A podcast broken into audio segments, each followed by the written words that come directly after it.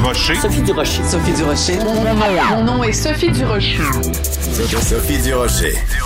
Des opinions éclairantes qui font la différence. Cube Radio. Bonjour tout le monde, bon mardi, plus précisément bon 8 mars, plus précisément bonne journée internationale des droits des femmes. Écoutez, sur mes médias sociaux, je vois beaucoup passer euh, des images un peu idylliques, un peu euh, euh, fleurs bleues euh, en cette journée internationale des droits des femmes. J'ai vu passer entre autres une image qui m'a beaucoup fait sourire. C'est euh, l'image de, vous connaissez le personnage de fiction Superwoman, et c'est une image qui dit, vous êtes toutes des super femmes et ce sont des femmes de tout, toutes sortes de, de gabarits, là, des, des, des grandes, des minces, euh, des petites, des, des, des plus enveloppées, euh, de toutes les couleurs. Et avec cette phrase, vous êtes toutes des super femmes, vous êtes toutes des super women, parce que toutes les femmes portent le costume de ce personnage Superwoman. Non, toutes les femmes sont pas parfaites. Non, toutes les femmes sont pas extraordinaires. C'est pas juste parce que vous avez euh, un organe sexuel en particulier entre vos deux jambes que vous êtes parfaite et formidable. De la même façon que c'est pas parce que vous avez un autre organe sexuel entre vos deux jambes que vous êtes forcément euh, vilain ou forcément moins bon. Je pense que si on vise l'égalité homme-femme, faut arrêter avec cette espèce de discours angéliste, euh, complètement, euh, que moi je trouve un peu gnangnan et fleur bleue, de dire toutes les femmes sont formidables. Non, toutes les femmes sont pas formidables. Ça ne m'empêche pas quand même de vous souhaiter une bonne journée internationale des droits des femmes. Mais quand je vois passer ce genre d'image, j'ai envie de pousser un exaspéré. Ben voyons.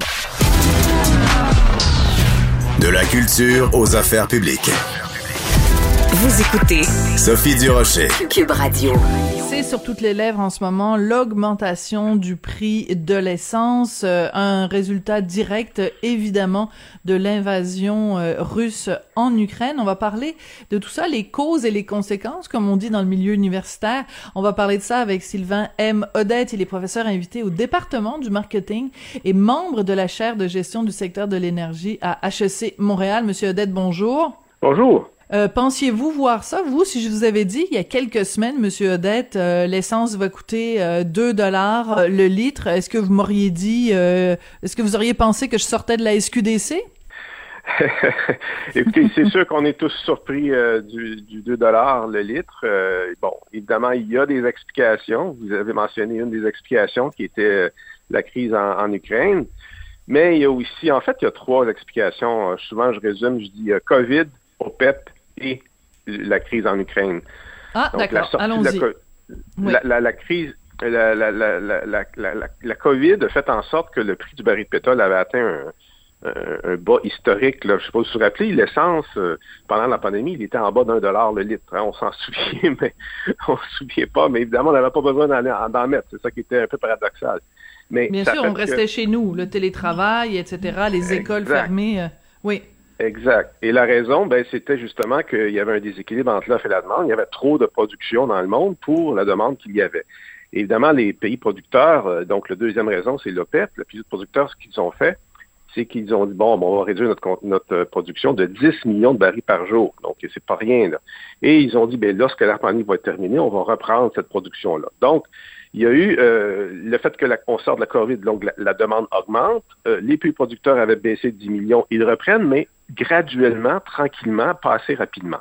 Et vous l'avez mentionné, euh, ce qui vient rajouter la cerise euh, sur le Sunday, euh, et c'est évidemment la menace de l'embargo ou le fait que la Russie pourrait cesser d'exporter son pétrole et son gaz mais son pétrole, c'est ce qui met la pression sur le prix euh, de l'essence. Mmh.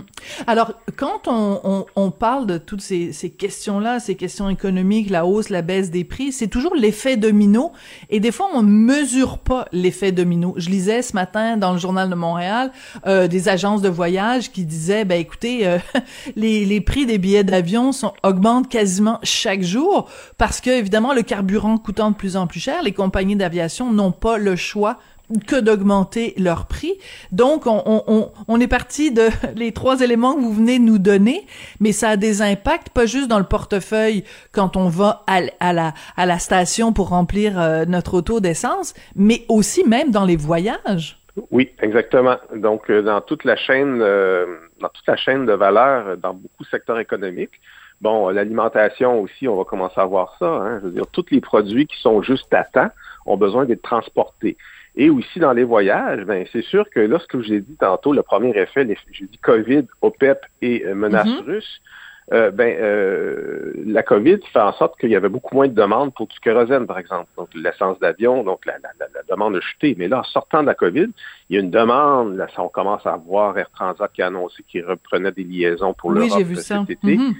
Donc, oui, euh, ça a des répercussions partout parce que là, bon, on reprend, mais oups, là, tout d'un coup, on faisait des, bons prix, rabais pour attirer les gens à refaire des voyages. Mais là, on se rend compte qu'avec le prix euh, du pétrole, ben, le kérosène, c'est fabriqué avec du pétrole. Donc, euh, ça coûte cher. Les répercussions sont là partout dans la chaîne d'économie, partout, et ça se répercute évidemment dans notre portefeuille. C'était déjà commencé avant la crise, l'effet, parce que les deux premiers critères, la, sortie de la COVID et le fait que l'OPEP ne reprenait pas suffisamment rapidement sa production, ces deux premiers critères-là que je vous ai expliqués étaient là. Et là, il y a la spéculation sur l'embargo avec la crise en Russie qui embarque par-dessus tout ça. Et là, il y a la spéculation, vous savez, c'est c'est des gens qui disent ben quel va être le prix dans un mois, dans deux mois? Donc il y a des gens qui jouent un peu, euh, qui spéculent, qui pensent que le prix va être plus élevé, justement parce qu'on va voir la demande, ça va être encore plus serré. Les Américains vont-ils arrêter d'importer du pétrole russe? Est-ce que l'Europe va aussi embarquer dans le jeu? Est-ce que la Russie elle-même va décider de couper le robinet? Donc ça, c'est ce qui crée l'incertitude actuelle, qui crée, euh, qui fait qu'on a des, des, des, des 2 dollars le litre à la pompe, qui est, c'est incroyable. Mais c'est partout dans le monde, hein, vous savez. Si vous regardez les prix, euh, on a des 5 dollars le gallon aux États-Unis, c'est incroyable. Donc, on est habitué de dire c'est pas cher l'essence aux États-Unis, mais c'est cher partout dans le monde en ce moment, hmm. l'essence. Absolument. Euh, je pense, je pense c'est Marina Orsini qui a mis sur son compte Instagram, elle a photographié sa facture quand elle a fait le plein d'essence. Elle dit, je n'ai jamais payé aussi cher pour un plein d'essence.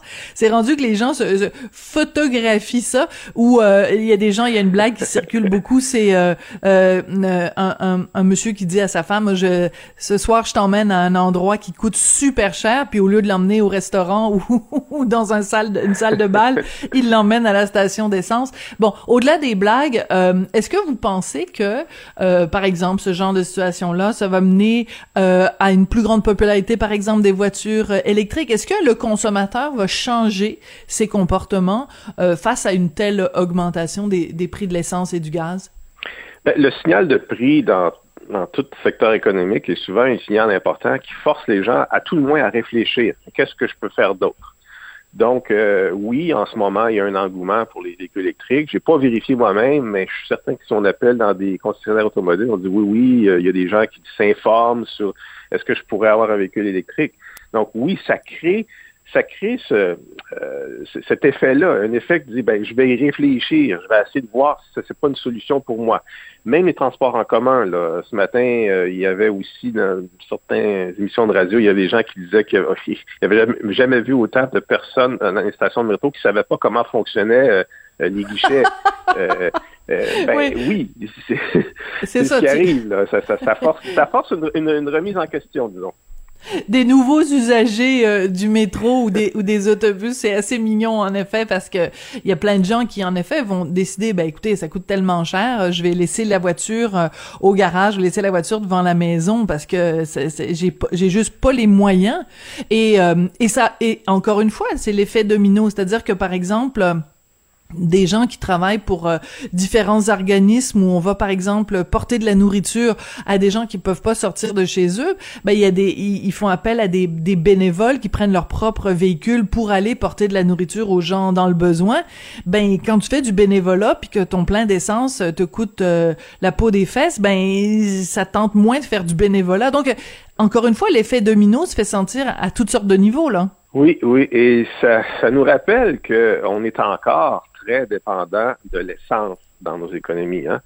Euh, oui, on parle de transition énergétique, tout ça, mais au moment où on se parle, on est encore très dépendant du prix de l'essence et directement du pétrole, parce que le pétrole, ça a encore plus d'usage que seulement l'essence. Mais disons que ça nous rappelle, ouais, finalement, euh, un, baril de pétrole abordable est encore, malheureusement, certains vont dire, un intrant important à euh, notre qualité de vie, à nos comportements ou à notre style de vie euh, nord-américain. Est-ce que ça va, est-ce qu'il faudrait le changer? Euh, ben, la réponse, c'est oui, si on veut s'en aller vers une décarbonation de notre économie, c'est certain. Euh, est-ce qu'on veut le changer avec l'électrification des transports? Au Québec, on est chanceux parce que l'électricité vient de l'électricité renouvelable, mais en Europe, ils n'ont pas cette chance-là encore à 100% Il y a encore beaucoup de gaz naturel qui doit être utilisé pour produire de l'électricité. Ou sinon, ils vont devoir redémarrer ou redémarrer ou réutiliser des centrales au nucléaire. On sait très bien que ça, c'est un enjeu. Donc, oui, euh, on est encore dépendant au pétrole. Cette crise-là nous le rappelle. Euh, la sortie de la COVID nous le rappelle. Et on voit aussi que l'OPEP, qui pourrait peut-être accélérer sa production de, barils de pétrole pour mettre un peu plus de, de, barils dans l'économie mondiale pour essayer d'apaiser cette flambée-là, ben, ils disent non, nous, on respecte notre plan de match parce que justement, ils sont alliés avec la Russie. Là. Donc, c'est ça un peu le, qui est paradoxal. Euh, et pendant ce temps-là, les bourses s'écroulent évidemment parce que y a, s'il y a une chose que les marchés boursiers n'aiment pas, c'est l'insécurité et la et la les hauts et les bas. J'allais dire les montagnes russes pour faire un, un mauvais euh, jeu de mots. mais c'est mais c'est quand même assez particulier, Monsieur Odette, parce que ça signifie que euh, ce, ce sera peut-être pas tous les cris d'alarme des environnementalistes, des écologistes qui nous ont dit ben on a une trop grande dépendance euh, au pétrole. Euh, c'est peut-être pas leur cri du cœur qui va être entendu, mais c'est simplement notre portefeuille qui va faire en sorte qu'on va peut-être être moins dépendant du pétrole. C'est c'est un peu triste pour les écologistes de se dire ben finalement euh, leur, leur, euh, leurs arguments ont peut-être pas eu autant de poids que l'argument économique. Ben, euh, cet argument-là, il l'avait et on l'a tous via la taxe carbone. Hein? Je veux dire, la, taxe carbone est une taxe qui devait être appelée, est encore appelée à augmenter. On est rendu à 50 dollars la tonne, 50 dollars, il, il devrait aller jusqu'à 200 dollars la tonne. Il y a même des, des groupes environnementaux qui disent on devrait même aller jusqu'à 300 dollars la tonne pour envoyer le bon signal de prix sur les hmm. hydrocarbures, le gaz et le pétrole. Donc, l'argument économique devait passer graduellement par l'augmentation de la taxe carbone. Mais là, euh, disons que elle passe Ça précipite les choses. C'est ce même argument-là, c'est qu'éventuellement, tant que ça touche pas au portefeuille, c'est plus difficile de changer nos comportements.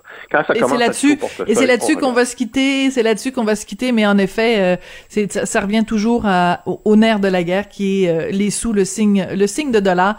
Merci beaucoup, Monsieur Odette, euh, Sylvain M. Odette, vous êtes professeur invité au département du marketing et membre de la chaire de gestion du secteur de l'énergie à HEC Montréal. Merci beaucoup d'avoir pris le temps de venir nous expliquer, nous décortiquer tout ça aujourd'hui. Merci à vous. Au revoir. Merci. Bonne journée.